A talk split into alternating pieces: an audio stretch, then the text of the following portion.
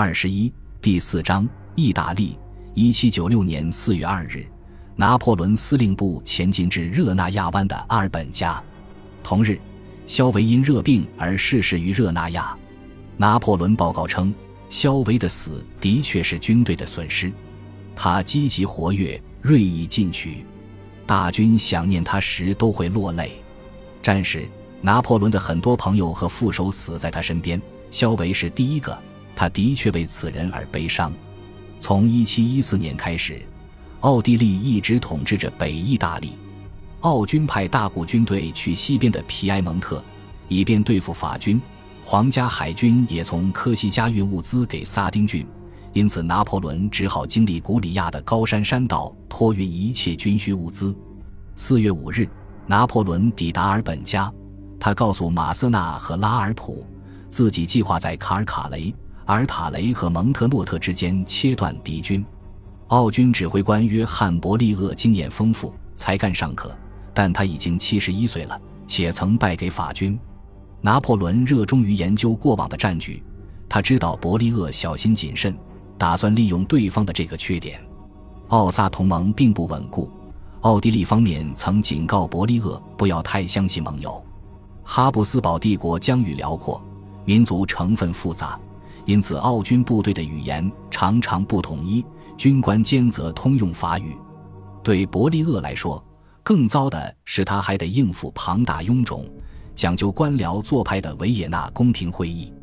宫廷会议下令时常常拖拉，结果命令下达后已跟不上军情。相形之下，拿破仑准备采用一次大胆的调动，守在两路敌军之间，趁其尚未会师，各个击破。当代军事学院称此机动为中央位置战略，这也是他征战生涯中一直坚持的战略。某则拿破仑军事箴言称：若中央的军队联络畅通，则兵法绝不容各孤军独自与之为敌。我这里非常忙。拿破仑从阿尔本加致信约瑟芬·伯利厄，在调动军队，我们正面对面。我有点累，我每天都在马背上，征途中。他仍然每天给约瑟芬写信，一共写了数百页字迹潦草的热烈情书，其中有些是在重大会战日写的。拿破仑经常先是浪漫告白，随后转向以自己为中心的思绪，或哀叹为何约瑟芬很少回信。他真的动笔时，却称他为您，由此大大惹恼了他。拿破仑的信满是扭捏情欲之词，表明他一来意大利团聚。他就想与他尽情欢好。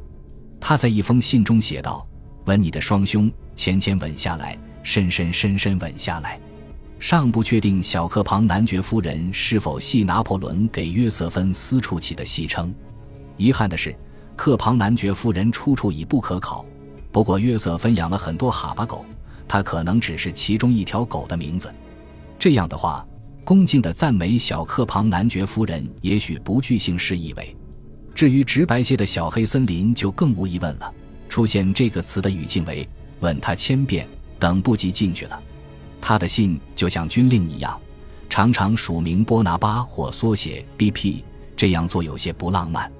再见，我生命中的女人，悲喜、希望与灵魂。我爱慕你，我畏惧你。你激起我的敏感情绪，其中汇聚我奔雷般狂暴迅疾的天性与感情。纵观他的信件，此类句子纯属常态。大军物资极其匮乏。四月六日，拿破仑从阿尔本加向都政府汇报称：“我仍需战胜严重困难，但他们能被克服。痛苦的士兵不听号令，没有纪律就没有胜利。我希望接下来几天事态好转。”意大利军团有四万九千三百人，他们的对手奥沙联军约有八万人。幸运的是。此时，贝尔蒂埃已解决眼下的补给问题。拿破仑计划于四月十五日发动进攻，但奥萨联军比他提前五天行动。四月十日，他们沿他准备下山的路上山。尽管他不曾料到这招，但他只用四十八小时就翻了盘。拿破仑把军队从萨沃纳调回，而且他们基本没受损失。现在他马上就能组织反攻了。四月十一日晚。拿破仑察觉奥军战线拉得太长，他把敌军定在埃罗河谷的蒙特诺特山村，该地位于萨沃纳西北方十二英里处。凌晨一点，拿破仑派马塞纳冒着倾盆大雨包围敌军右翼。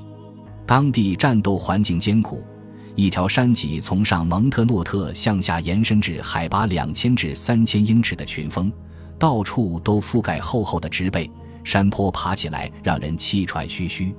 行动迅捷的法军步兵纵队夺下了不少奥军舰的多面堡。战斗结束后，奥军损失了两千五百人。其中大部分人被俘，拿破仑的损失为八百人。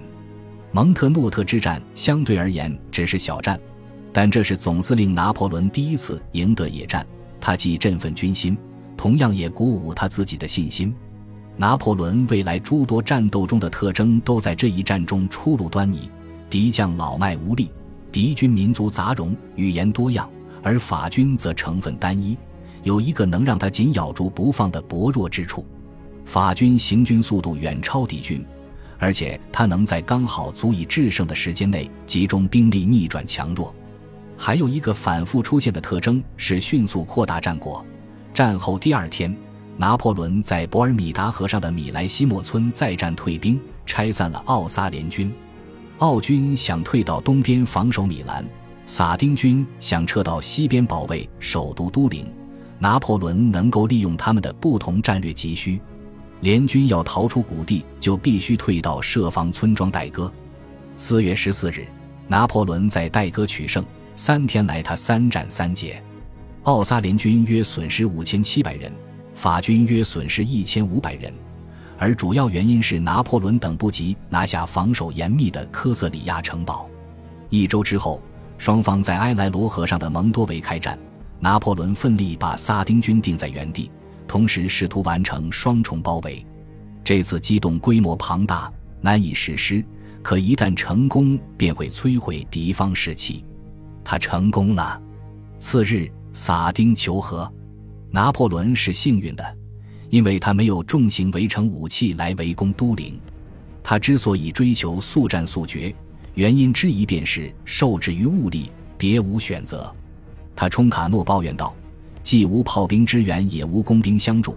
你是下了命令，可我要的军官一个也没来，他无法实施围城战。”四月二十六日，拿破仑从凯拉斯科发来宣言，鼓舞军心：“今天你们凭借自己的战斗赶上了荷兰军团与莱茵军团，你们什么都没有，却带来了一切。没有大炮，你们也能取胜；没有桥，你们也能渡河。”没有鞋子，你们也能强行军；没有白兰地，经常没有面包，你们也能宿营。今天你们将拥有很多。他继续说道：“我承诺占领意大利，但有一个条件，你们必须发誓，你们会尊重亲手解放的人民，杜绝恐怖的烧杀抢掠。敌人会击的恶棍沉溺于劫掠，饥饿的胜利之师会洗劫驻地。拿破仑的确关心军队的行为。”想抑制破坏现象，在四天之前，他就发布当日公告，谴责违逆人士的害人抢劫。这些人战后才归队，他们的过分之举令我军和法兰西之名蒙羞。他允许将军枪毙任何纵容劫掠的军官，但并无军官真的因此丧生。两天后，他私下致信都政府：“我打算杀鸡儆猴，我要么恢复秩序。”要么抛弃这窝匪徒，在意大利战局中，他多次提出高调的辞职威胁，这次是第一回。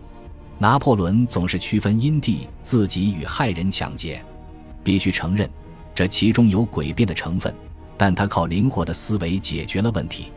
日后他经常斥责奥军、俄军、英军劫掠，可他也清楚，很多时候他的军队干了同样的事。而且程度要严重的多，我们就靠士兵找东西过活。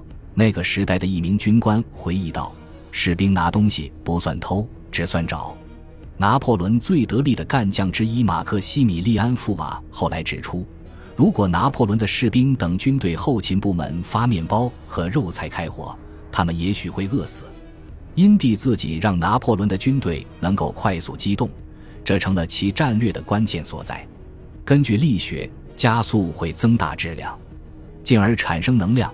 他说：“军队战力同理。”拿破仑鼓励一切提速行为，伴侣一天能走十五英里，而他使用强行军，让每日行进里程增加了一倍左右。